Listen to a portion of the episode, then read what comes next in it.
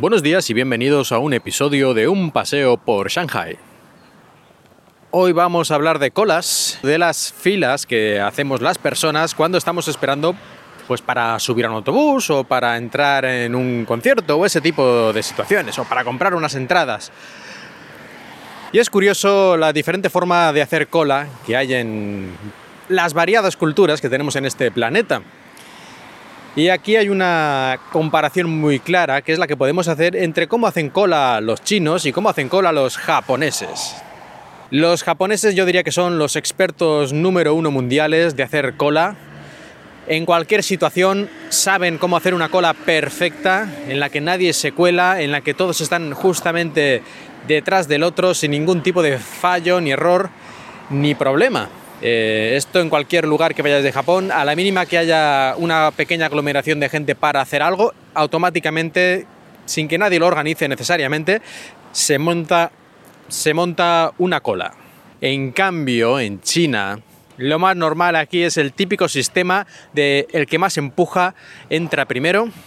Y además, eh, lo de colarse no les parece que sea ninguna cosa negativa, es decir, pues si se ha colado es porque tú has dejado un hueco, es porque tú le has dejado, ¿no? Por así decirlo.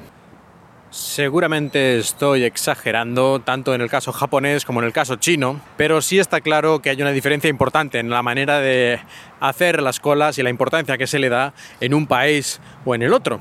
Yo creo que en España todavía estamos más cerca de los chinos que de los japoneses, como en muchas otras cosas. Pero bueno, sea como sea, aquí en China también podemos encontrar gente que hace bien estas cosas. Y de hecho lo podemos encontrar en el metro. En el metro podemos encontrar lo mejor y lo peor.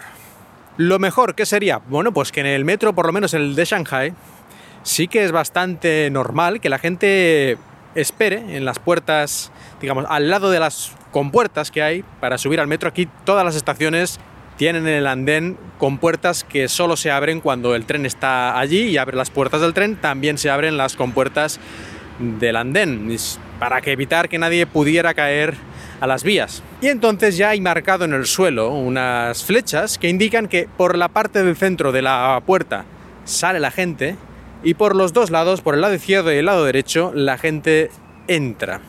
Así que lo que hay que hacer es hacer una cola, o dos colas más bien, una a la izquierda y otra a la derecha de esta compuerta.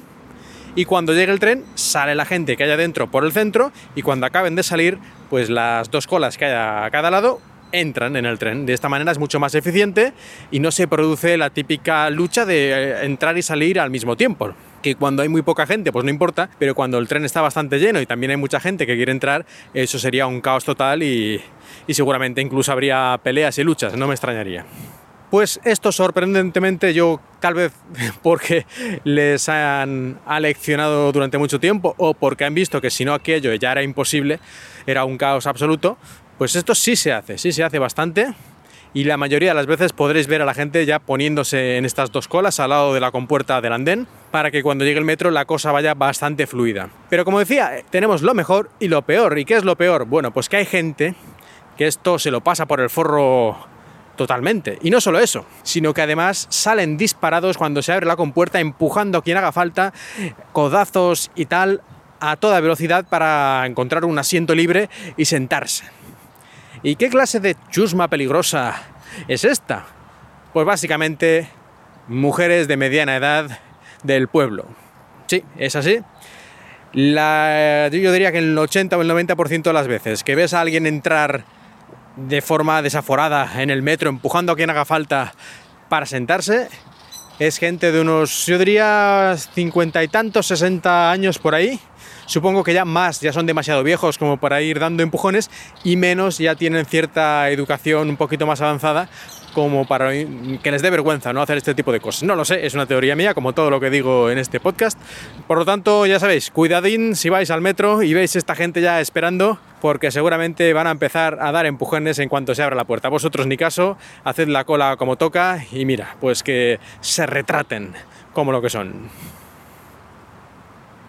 alguna vez, y esto pues está un poco mal hacerlo supongo, pero cuando yo iba a salir y han entrado en tromba una de estas, y casi siempre son mujeres, la verdad es que no sé por qué, pero no solo, pero yo diría que al menos el 70% también suelen ser mujeres, también hay hombres de esas edades que hacen estas cosas, pero la mayoría sin duda son mujeres, por lo que sea.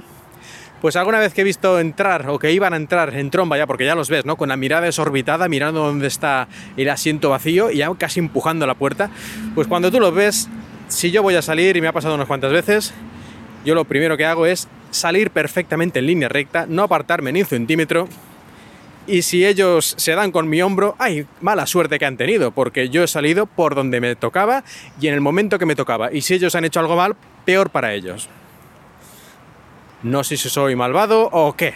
Pero para que veáis que no soy totalmente desalmado, en alguna ocasión que una de estas personas se veía que no estaba haciendo la cola de ninguno de los dos lados y se ponía en el centro, en el andén, en el centro, para entrar por la puerta en el centro, yo me pareció entender que simplemente no sabía que, cómo se tenía que hacer esto, que acababa de venir del pueblo, por decirlo de alguna forma, y yo le indiqué que tenía que ponerse a la cola y lo hizo y no me dijo nada. Y así que tal vez esto seguramente sea pues un problema de que mucha de esta gente ni siquiera sabe cuál es la forma correcta de hacerlo. Algunos a lo mejor lo saben y no les importa y yo paso por encima de la cabeza de quien haga falta, pero yo creo que muchos es que ni lo saben. Pues hasta aquí este episodio. Espero que una vez más hayas disfrutado de este paseo por Shanghai.